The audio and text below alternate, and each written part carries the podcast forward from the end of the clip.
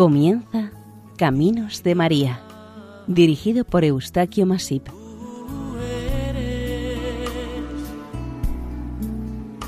entre todas las mujeres. Bienvenidos a Caminos de María, un programa realizado por el equipo de Radio María Nuestra Señora del Lledó de Castellón. Les ofrecemos el capítulo dedicado a Nuestra Señora de Europa del Campo de Gibraltar.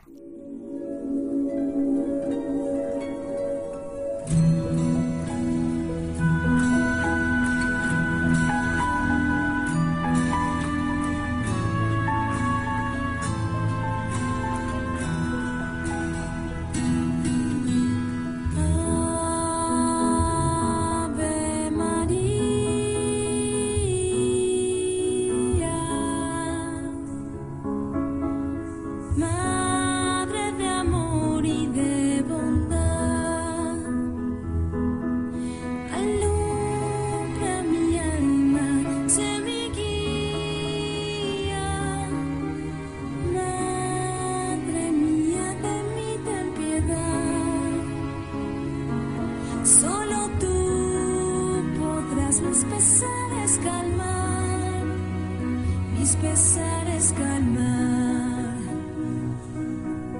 Amarte,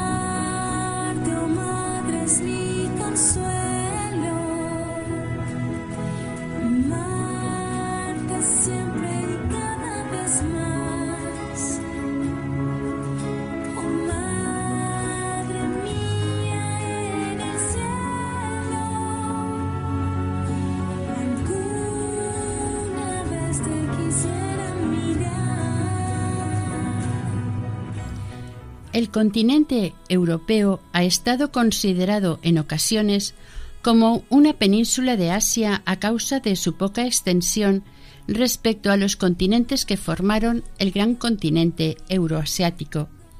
Es como una prolongación de Asia hacia Occidente. La historia de este pequeño continente europeo siempre ha estado vinculada con el proceso histórico de los otros dos viejos continentes, Asia y África. Europa, en oleadas, en forma de invasiones, ha estado recibiendo las culturas que surgían más allá de los Urales y del mar Mediterráneo, influyendo grandemente con el proceso histórico de la formación cultural, social, económica y religiosa de los pueblos de este pequeño continente. Diversos pueblos orientales o de Oriente Medio llegaron e invadieron Europa, alcanzando hasta Finisterre, el extremo más occidental de Europa, y, en muchos casos, se establecieron en ella fundiéndose con los habitantes ya existentes. Más allá de Finisterre, creían que ya no existía nada, era el abismo. En el siglo XIV, una historia repleta de invasiones, guerras, epidemias letales, catástrofes y luchas religiosas entre los habitantes se habían distribuido por el solar europeo entre las naciones más belicosas y poderosas del continente que se repartían el solar europeo a su antojo. Cualquier pequeño país era anexionado rápidamente por su vecino más poderoso, salvo cuando el pequeño se lo disputaban dos grandes. Entonces se pactaba el respeto mutuo y el proteccionismo del pequeño por las dos partes. El aspecto religioso fue muy determinante a la hora de la construcción de las naciones y reinos, que en su mayoría han llegado hasta nuestros días. Terminado el Imperio romano, el cristianismo fue la religión preponderante. Había nacido en Oriente Medio con Jesús de Nazaret y se expandió por el continente a través de dicho imperio. Un Dios único, el Hijo unigénito de Dios, Jesucristo, y la madre de éste, la Santísima Virgen María, unificó en cierto modo la identidad religiosa en Europa.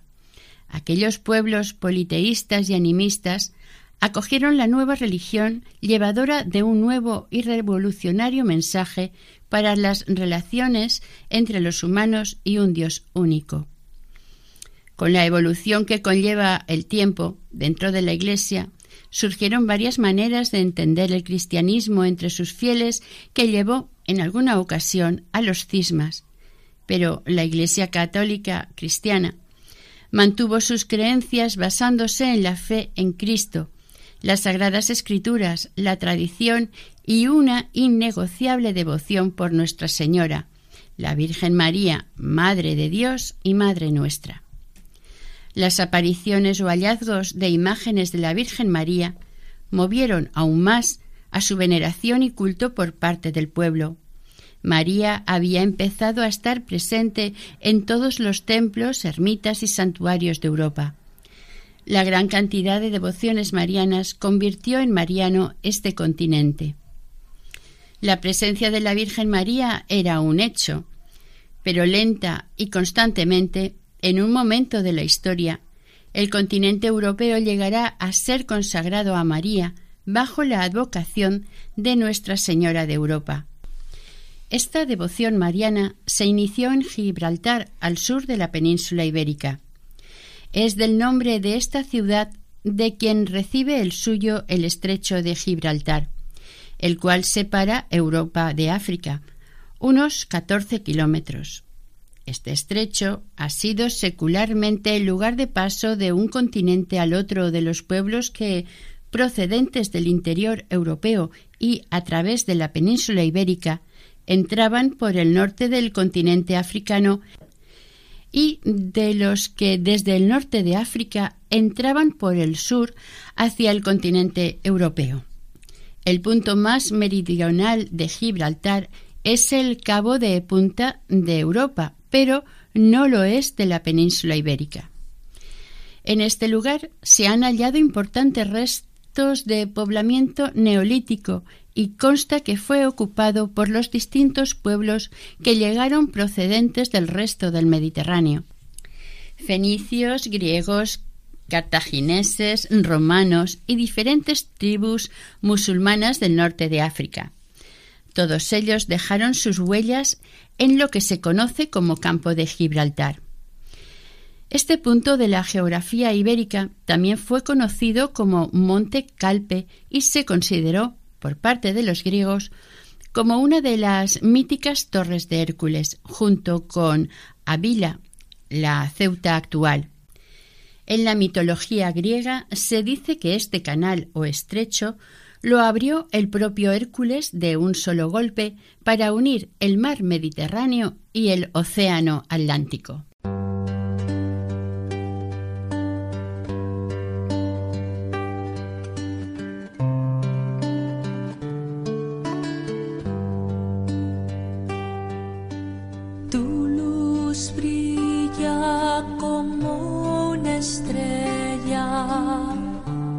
Dentro de mí.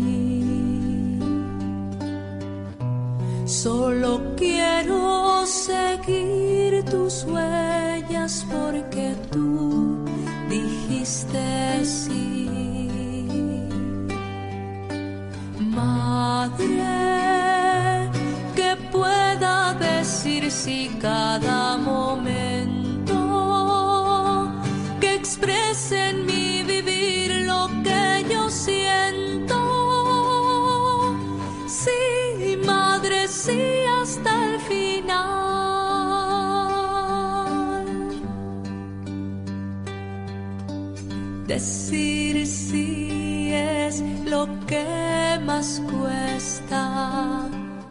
es lo que pienso yo. Si debe ser mi respuesta, aunque mis labios digan no. Madre, que pueda decir si cada momento que exprese en mi vivir lo que yo siento. Sí, madre, sí, hasta el final.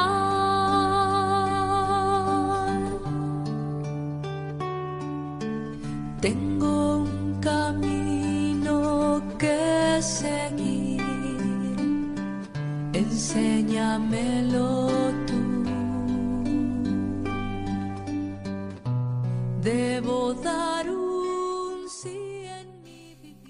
A principios del siglo VIII, en el año 711, miles de musulmanes procedentes del norte de África, dirigidos por Tariq ibn Siyad, y como fuerzas guerreras del califato omeya de Balid, ocuparon y se instalaron en las cercanías del Peñón, y le dieron el nombre de Jebel Tariq, la montaña de Tariq, de lo cual deriva el actual nombre de Gibraltar y también el de Tarifa. Era en el mes de abril del año 711. Este pueblo invasor, mezcla de varias tribus norteafricanas, se unieron por la fuerza a las tropas musulmanas procedentes de Arabia e invadieron la península por el sur, instalándose en el punto más meridional de la costa, a la orilla del mar, y en este punto edificaron una mezquita, prueba patente de su conquista y colonización de nuevas tierras a las que estaban dispuestos a conseguir. En 1160 el califa almohade Abd el-Munim construyó una primera fortificación, cuya torre aún se conserva y es conocida como Castillo Árabe. Este lugar fue recuperado por los cristianos del norte peninsular en 1309 y lo ocuparon hasta 1333. La mezquita musulmana fue utilizada como templo cristiano.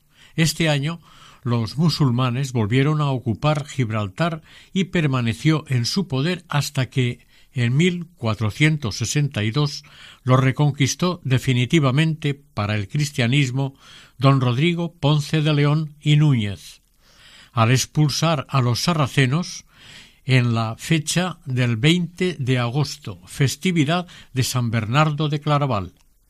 El peñón había sido pretendido por almohades, meriníes, castellanos, nazaríes y por el duque de Medina Sidonia.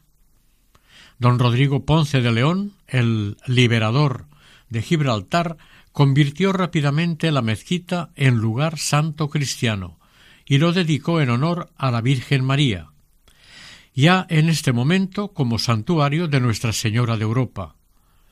Al parecer, con la posible intención de consagrar el continente europeo a esta nueva advocación mariana. De esta manera se fundó la primera capilla dedicada a esta advocación de la Virgen María en el Gibraltar español. Curiosamente, la fiesta en honor a la Señora de Europa se celebra el día 5 de mayo, coincidiendo con la actual conmemoración del Día de Europa, Nuestra Señora de Europa. Junto a San Bernardo son los dos santos patrones de Gibraltar.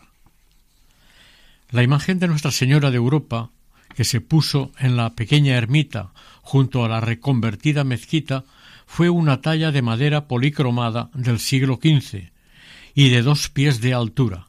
En realidad se instaló en una capilla especial perpendicular a lo que fue la mezquita, tras la reconquista de Gibraltar en 1462, y desde el principio se conoció como santuario de Nuestra Señora de Europa.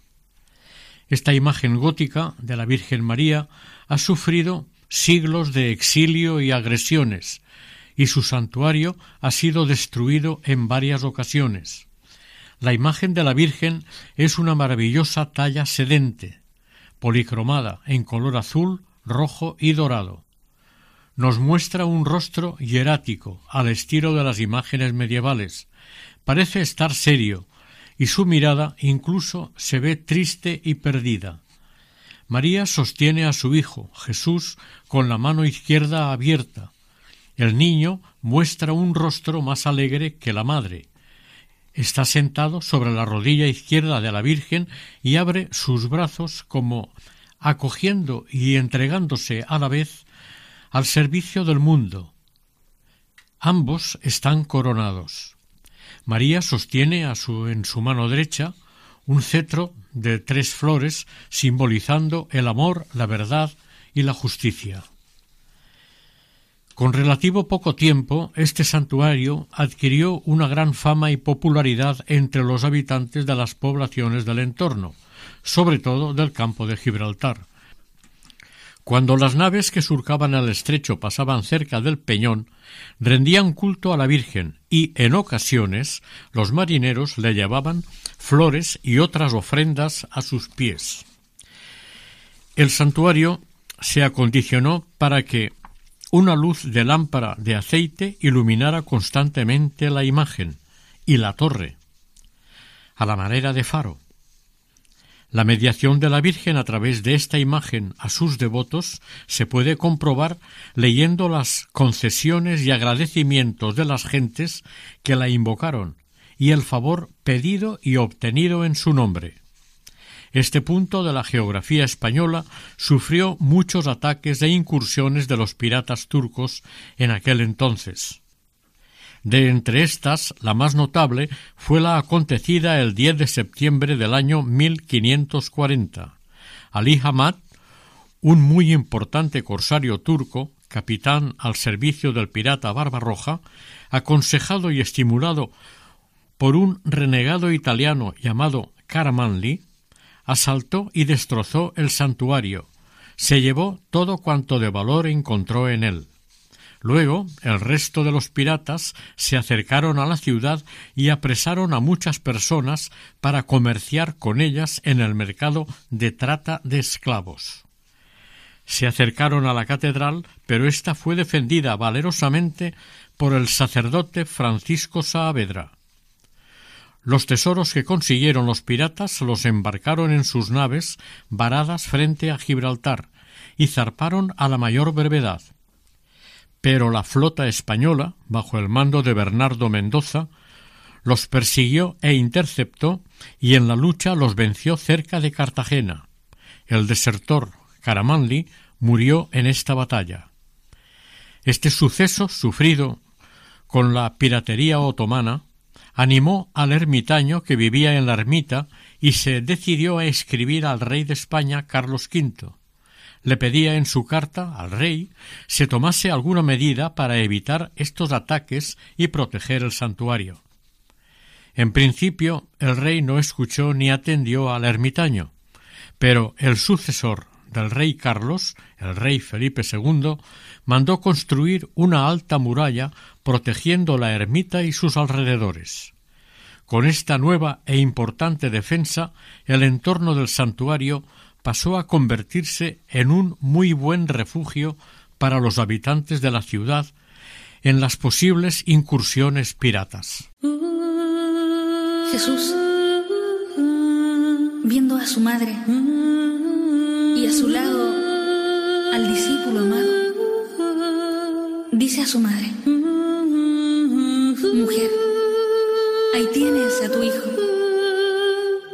Después le dice al discípulo,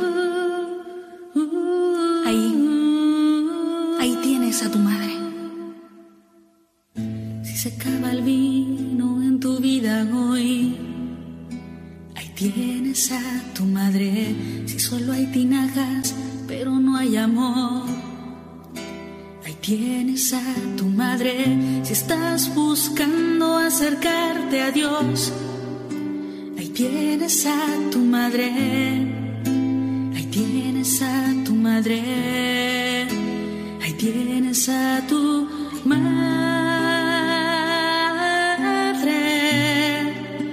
Ahí tienes a tu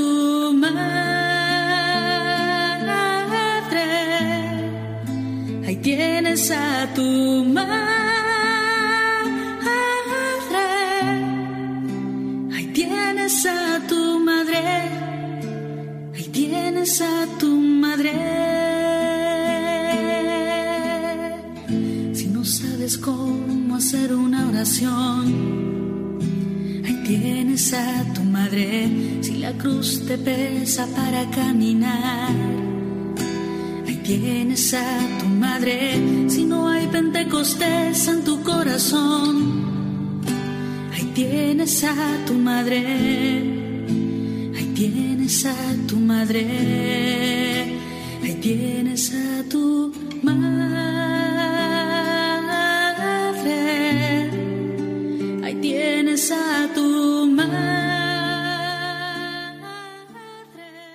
Tras la victoria de las tropas españolas contra los turcos en la batalla de Lepanto, 7 de octubre de 1571, el hermano de Felipe II, don Juan de Austria, hizo entrega al santuario de la Virgen de Europa de dos lámparas de plata y el hijo del navegante genovés Andrea Doria, llamado Giovanni, también regaló una valiosa lámpara de plata para este mismo santuario. En 1627, don Luis Bravo, en una pintura que realizó como dibujante y topógrafo real, figuraba la edificación correspondiente a la ermita de la Virgen de Europa. Este señor llegó a Gibraltar para preparar un informe a las Cortes españolas sobre el estado de las fortificaciones y edificios existentes en la ciudad. En 1690, en la ciudad gaditana de Algeciras, en la Plaza Alta, había una capilla dedicada a la Virgen de Europa y era conocida popularmente como Capilita de Europa.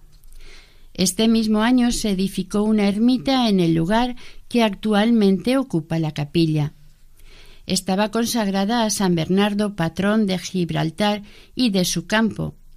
Estaba construida en el cortijo de los Gálvez, una importante familia gibraltareña. Consta que la construcción de esta ermita fue autorizada por el señor obispo de Cádiz, Martín de Barcia Zambrano. En el siglo XVII, el historiador español Portillo recogió y contó en sus libros la belleza y la riqueza que presentaba el santuario y los muchos milagros que se le atribuían a la intercesión de Nuestra Señora. También el padre Jerónimo de la Concepción escribió sobre los hechos milagrosos que se le arrogaban a la Virgen de Europa. Fueron muchos los testimonios de hechos religiosos aportados por los fieles devotos. Era el 4 de agosto de 1704 cuando Gibraltar fue tomado por la flota inglesa dirigida por el almirante Rooke. El santuario fue desvalijado y despojado de todo objeto de valor por parte de los marinos ingleses. La imagen de la Virgen con el niño fue mutilada y la echaron bajo las rocas del mar, pero al estar tallada en madera no tardó en flotar, por lo que no acabó perdiéndose. Sus restos fueron hallados por un pescador que hizo entrega de estos a Juan Romero de Figueroa, el entonces sacerdote responsable de la catedral. Con sumo cuidado y protección llevó tan preciados restos de la imagen de María y el niño Jesús a Algeciras con el fin de dejarlos en manos seguras y evitar que fueran más destruidos. A partir de este momento, el santuario gibraltareño dejó de ser lugar de oración y empezará su degradación y ruina en mano inglesa. Esta iglesia de la Virgen de Europa en Algeciras, en 1721, se convierte en parroquia auxiliar de los barrios para dar servicio a los habitantes de la nueva población. En este servicio parroquial estuvo hasta 1736. En este momento se terminaron las obras de la iglesia de Nuestra Señora de la Palma y la pequeña ermita continuó como tal, pero siempre con gran valor histórico y simbólico. Intervino, sin proponérselo, en la historia religiosa de Algeciras. El año 1755, el gran terremoto que afectó gravemente a Lisboa y el resto de Portugal, conocido como el terremoto de Lisboa, tuvo sus réplicas en muchos lugares de la península, la capilla levantada en 1690 en Algeciras quedó muy afectada por la extensión que alcanzó este seísmo. Su estructura quedó tan dañada que obligó a que en 1769, y debido a su mal estado, se decidiera edificar otra nueva, que es la que conocemos actualmente. A este nuevo templo se le dio otro aspecto arquitectónico más acorde en el momento histórico y social. Es por ello que le dieron un empaque barroco. Como consecuencia del gran asedio sufrido por Gibraltar por las tropas anglo-holandesas entre 1779 y 1783, este santuario quedó gravemente dañado, tan así que la parte correspondiente a la representación española también tuvo que ser demolida. Los fieles gibraltareños añoraban y ansiaban el retorno de la imagen de María a su lugar original, por lo que se realizó una imagen réplica de la anterior y decorada por el pueblo, aportándole toda clase de joyas preciosas y ropajes. En la imagen pueden apreciarse unos agujeritos alrededor del cuello en los que estaban las gemas preciosas. Esta nueva imagen la trasladaron a la catedral. Una vez estabilizada la situación social, se preparó y organizó formalmente un grupo de personas devotas de Nuestra Señora de Europa a manera de cofradía o hermandad. El principal objetivo de esta asociación era potenciar el culto y devoción a la Virgen María, organizar peregrinaciones al santuario y ocuparse y cuidar a los pobres.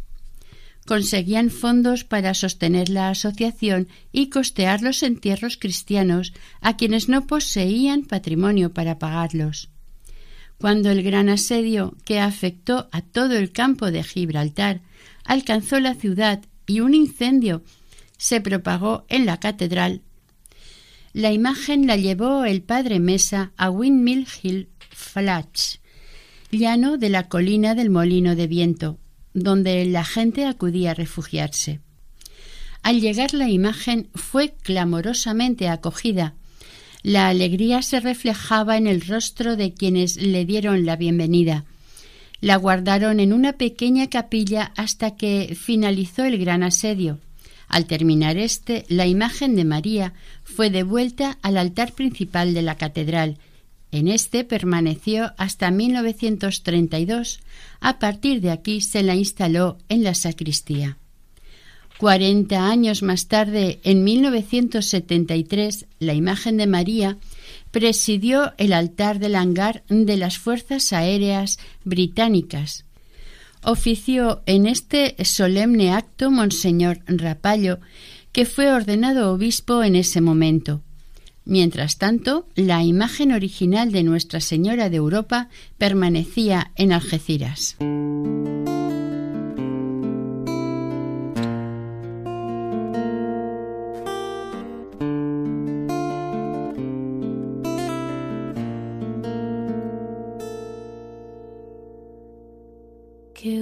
Hubiese pasado si ella hubiese dicho que no o ignorado o dilatado el anuncio de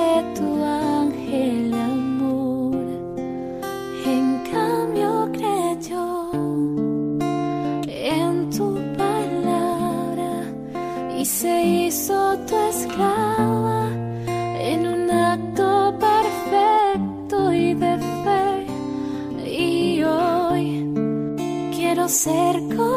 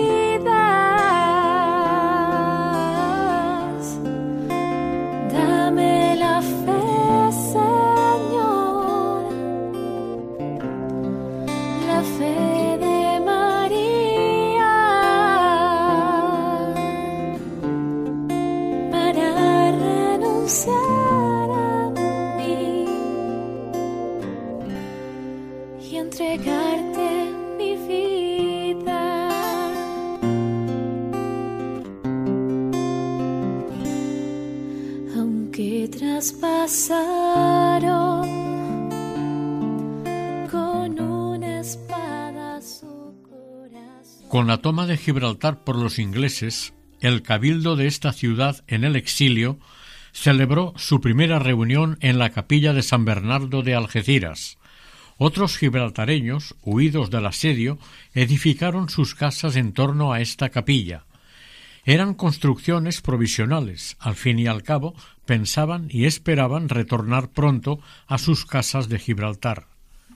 Pasaba el tiempo y su deseo no se cumplía y se empezaron a construir nuevas casas más sólidas y completas, y ya pensaban en la posibilidad de que fueran definitivas. Poco a poco se iba construyendo sólidamente una nueva ciudad. En Algeciras, la capilla de Nuestra Señora de Europa está situada en la Plaza Alta y fue popularmente conocida como Capillita de Europa. Su construcción en 1690 se proyectó y levantó en el cortijo de los Gálvez. En la ermita de San Bernardo, citada anteriormente, se instaló la antigua imagen de Nuestra Señora de Europa, tan venerada en Gibraltar, y hay que recordar que esta ermita se edificó tras la profanación del santuario gibraltareño y del expolio de las tropas anglo-holandesas al ocupar Gibraltar. En 1864 acontece un hecho importantísimo para la devoción a la Virgen de Europa y los habitantes gibraltareños católicos. El obispo Escandela, con la ayuda del Papa Pío IX, recibió la autorización de retornar la imagen de la Virgen al pueblo de Gibraltar. El día que la devolvieron, el ejército británico estuvo presente en la procesión de retorno desde Waterport, Puerto del Agua, hasta el convento de los padres franciscanos, justo ante el Parlamento gibraltareño. Una copia de la imagen de esta advocación de la Virgen quedó en Algeciras. En el primer concilio vaticano, el obispo Escandela consiguió, además, que el Papa Pío IX se interesara por el estado del santuario de Nuestra Señora de Europa en Gibraltar, y éste se ofreció para prestar la oportuna ayuda y a construir una ermita temporal que albergara la imagen de María. La capilla se terminó en 1866. Se levantó en el monte Albernia, en la carretera de San Bernardo. El Papa donó el mármol para la construcción del altar, en el frontal de éste están representados los escudos de armas del Papa y del Obispo, conjuntamente con un monograma de Nuestra Señora de Europa. Ilusionados, los devotos gibraltareños le construyeron una ermita a su antigua y venerada imagen de Nuestra Señora de Europa, y en principio acudían a ésta como había sucedido tradicionalmente hasta antes del asedio. Con la llegada de los conflictos bélicos mundiales, la ermita quedó en el olvido y no recibía atención ni culto. Al menos así lo cuenta en 1910 E. R. Kenyon, al describirla en uno de sus libros sobre Gibraltar, y dice así, al referirse a esta, un feo y pequeño edificio que se alza entre los cuarteles del ejército, la columna de castigo que se encuentra fuera de sus dependencias data de este período. Se conoce que en 1928 fue utilizada como biblioteca para las tropas que se encontraban en Gibraltar. En 1939, ya en la Segunda Guerra Mundial, volvió a ser utilizada como almacén. Finalizado el terrible conflicto mundial, en el año mariano de 1954, el domingo 15 de agosto por la tarde, Nuestra Señora de Europa fue trasladada en procesión de antorchas desde la catedral hasta la iglesia de San José, que era la más cercana al viejo santuario, porque el estado de este último dejaba mucho que desear a causa del abandono y mal uso que se hizo durante años. En 1959 las fuerzas militares británicas ya no le podían dar ninguna utilidad y en consecuencia decidieron derribarla. Sin saber por qué, o al menos así se cuenta, esta demolición no se produjo, y la ermita fue declarada como monumento histórico. Inmediatamente esto obligaba, al menos, a su conservación y cuidados. A partir de este momento, desde la autoridad eclesiástica se volvieron a ocupar de ella y se promovió nuevamente la devoción a Nuestra Señora de Europa.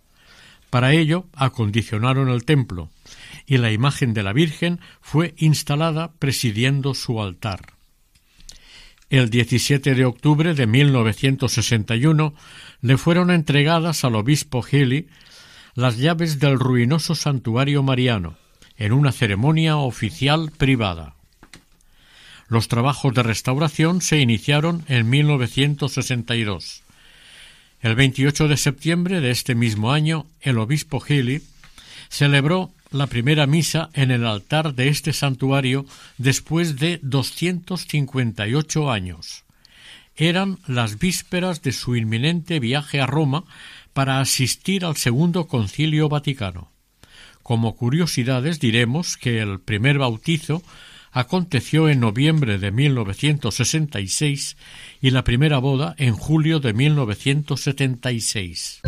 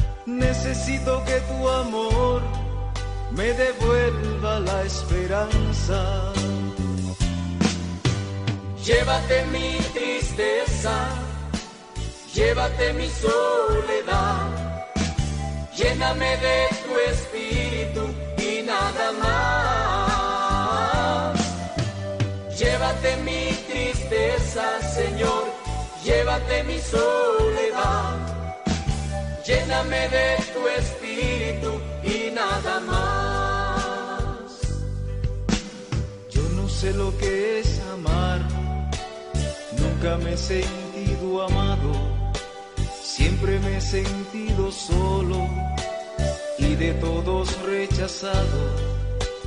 Pero hoy estoy aquí atendiendo a tu llamado.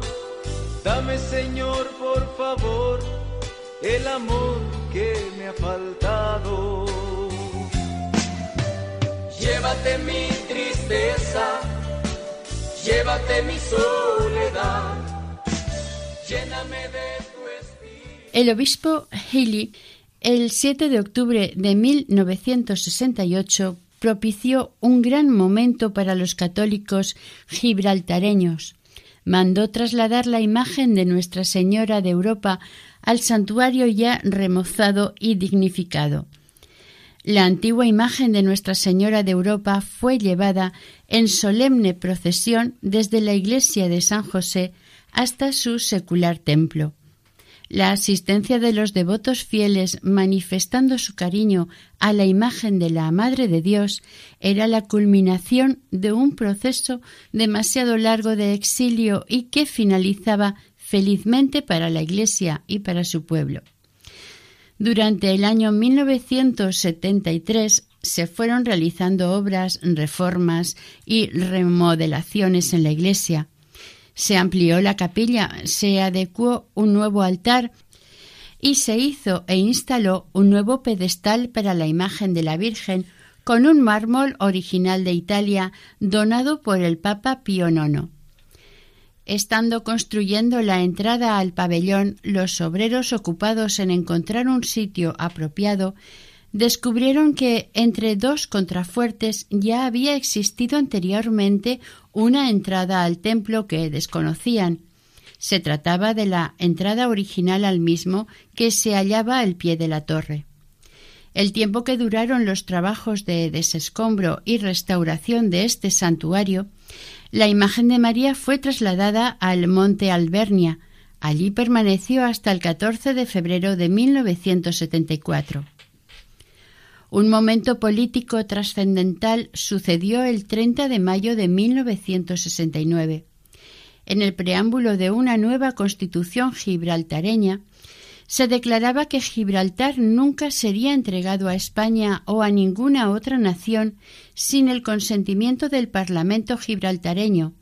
Esta declaración alegró mucho al actual pueblo y fue hecho público durante las fiestas en honor a Nuestra Señora de Europa. Era el 30 de mayo de 1969. En este mismo año, el señor y Mossi escribió y compuso un himno dedicado a la Virgen de Europa. Diez años después, en 1970, el Papa Juan Pablo II concedió oficialmente el título a Nuestra Señora de Europa de Santísima Patrona de Gibraltar y de Europa. A la vez se trasladó la celebración de esta festividad al día 5 de mayo, a fin de hacerla coincidir con el día que el continente conmemora el Día de Europa. El santuario fue consagrado por el obispo Rapallo el 5 de octubre de 1980. Al mismo tiempo, se emitió un sello conmemorativo del evento para dar a conocer al mundo la nueva situación del Peñón.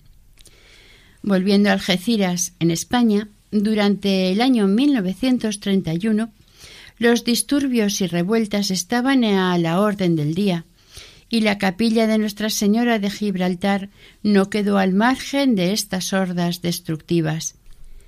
La capilla fue saqueada y luego vendida por el obispado a un particular, y pasó más de una década en completo abandono, aunque convirtiéndola en el almacén de un taller de mecánica. En 1943 fue restaurada por el ayuntamiento, a finales de los años 80 se procedió a una nueva restauración. Esta fue necesaria desde que se construyó el edificio de su izquierda. Esta iglesia también es sede de la Hermandad Algecireña del Cristo atado a la columna, obra de José Román Corzanego, y es sede también de María Santísima de las Lágrimas, esta es una obra realizada en los talleres salesianos de Sevilla. Esta pequeña capilla, al estar rodeada de grandes edificios a su alrededor, la empequeñecen y parece más pequeña. La fachada de esta pequeña iglesia es de piedra con dos cuerpos en altura y destacan las pilastras del primer cuerpo que sirven para mantener el vuelo y servir de apoyo para las cuatro columnas jónicas de fuste estriado que se conservan en el cuerpo superior. Es de destacar la hornacina entre ambos cuerpos, sobre las molduras que decoran la parte superior de la puerta de acceso y que se protege por la cornisa intermedia que la envuelve a modo de frontón central. En el interior de la hornacina hay una imagen de San Bernardo, santo patrón de la ciudad. Su espadaña, al verse rodeada de edificios más altos, parece estirarse para dejarse ver.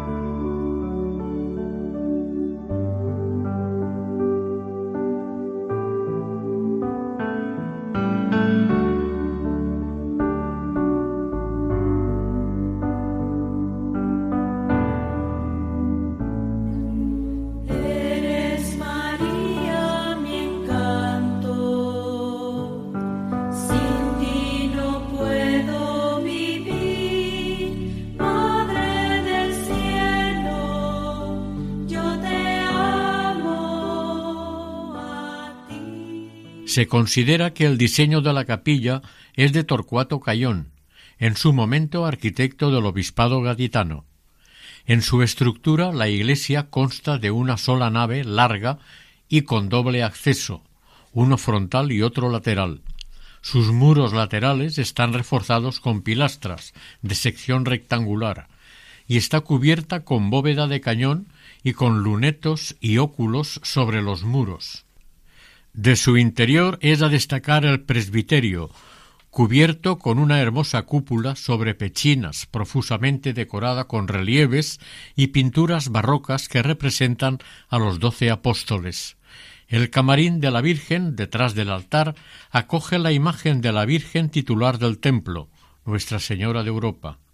En el interior de la iglesia destaca el entablamento corrido a lo largo de los muros laterales, donde unas hornacinas con arcos de medio punto alojan las imágenes del Cristo de la columna, de la Virgen de las Lágrimas y de San Francisco, cuando hace tiempo se formó la Unión Europea, hubo que pensar en unos símbolos que a nivel mundial la representasen y, en cierta manera, concienciaran a los diferentes pueblos que la tenían que conformar de manera que se sintieran unidos formando una sola nación. Se acordó que la bandera tuviera un fondo azul y doce estrellas en círculo, en el centro, la evocación inmediata de estos dos símbolos llevó a pensar en la Santísima Virgen María, el azul celeste de su manto y las doce estrellas de las doce tribus de Israel, que también son las estrellas que figuran en las imágenes de la Inmaculada. Esto mostraba ser permanencia espiritual de la que es la Santísima Patrona de Europa, Nuestra Señora de Europa. Hace unos años, en Alemania, se organizó una magnífica exposición en la que la figura monotemática a contemplar era la figura de la Madre de Dios, la Virgen María. Los cuadros aportados a este evento fueron pinturas relacionadas con Nuestra Señora y pintadas por algunos importantes pintores europeos. Otro motivo de esta muestra pictórica fue que coincidiera con la visita a Alemania de su santidad el Papa Benedicto XVI. El contemplar esta bellísima exposición era como dirigir una especie de mirada espiritual retrospectiva a una historia tan llena de belleza. Toda ella parecía filtrarse en el alma del visitante, y una pregunta surgía al instante por qué se llegó a una reforma cismática en la Iglesia que acabó rompiendo Europa.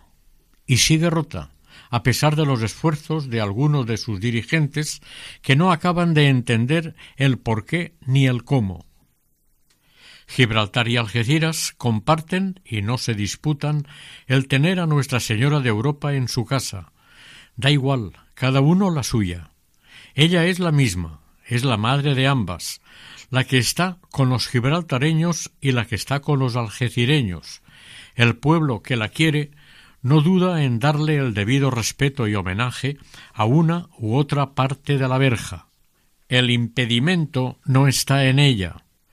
María es la única Virgen María, la Madre Santísima de Dios, y pueden añadírsele otros nombres. La historia, y con ella los hombres, partieron un pueblo hace más de trescientos años, y a pesar de esto, es la verdadera madre quien los mantiene unidos. Sin embargo, los partidores siguen discutiendo quién es de quién y de quién tiene la razón.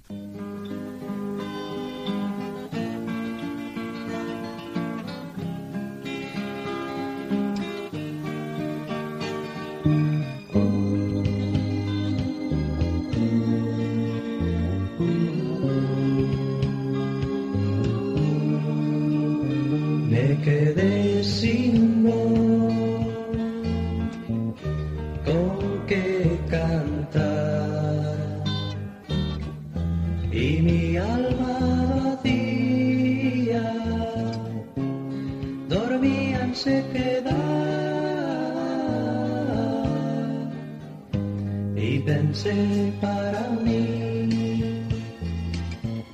me pondré en sus manos,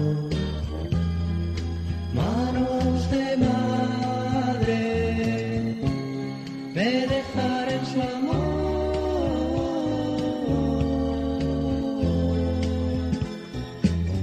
Y tú, María, hazme música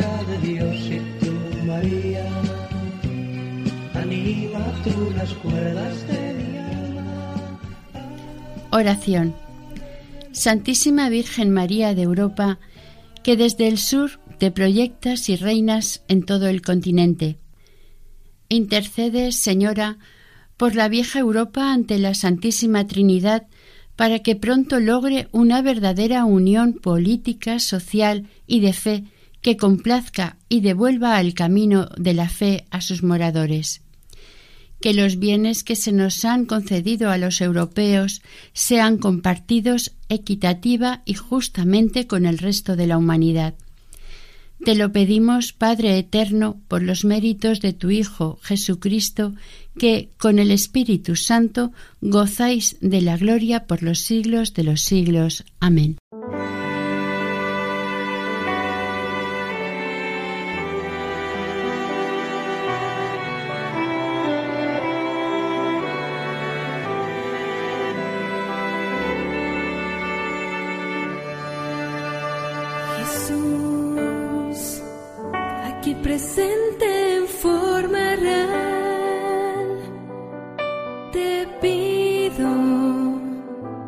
Poco más de fe y de humildad.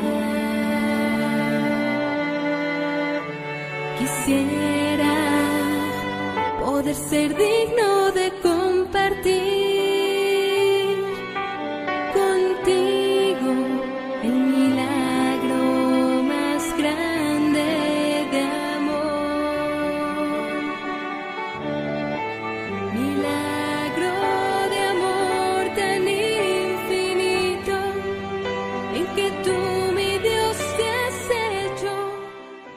Terminamos aquí el capítulo dedicado a Nuestra Señora de Europa del Campo de Gibraltar, dentro del programa Caminos de María. El equipo de Radio María en Castellón, Nuestra Señora del Lledó, se despide deseando que el Señor y la Virgen nos bendigan.